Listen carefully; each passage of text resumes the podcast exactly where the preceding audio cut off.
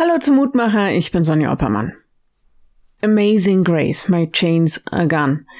Das Lied haben wir dieses Jahr schon öfter im Gottesdienst bei uns in Ballersbach gesungen. Die Ketten los, jetzt bin ich frei. Ich könnte, glaube ich, noch Dutzende christliche Lieder zitieren, in denen es um die Freiheit geht. Freiheit ist für mich eines der wichtigsten Bekenntnisse meines Glaubens. Nicht, dass ich das als permanenten Zustand verspüre, manchmal fühle ich ganz wenig davon. Ich meine das auch nicht nur politisch und gesellschaftlich, sondern lasst mich fragen, wo sind wir frei? Wo sind wir unfrei? Was nimmt uns gefangen? Womit sind wir gebunden? Und was ist unsere Vorstellung von Freiheit? Die Bibel spricht sehr deutlich davon, dass Sünde uns gefangen hält und dass sie der Grund ist, warum wir getrennt sind von Gott. In der Bibel wird Freiheit auch als eine Freiheit gefunden, in der wir Gott frei erkennen, frei lieben und frei bekennen können. Das entbindet uns von Erwartungen, den Regeln, den Gesetzen und Zwängen, vielleicht unguten Traditionen und Urteilen.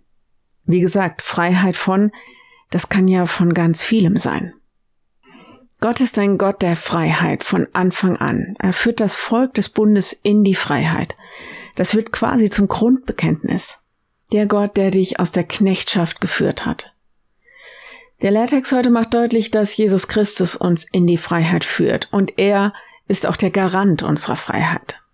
Da heißt es, wenn euch nun der Sohn frei macht, so seid ihr wirklich frei. Johannes 8, 36. Nun gilt also nicht mehr, was uns bindet, wer uns bindet, sondern nur noch der, der alle Fesseln löst und die Ketten sprengt.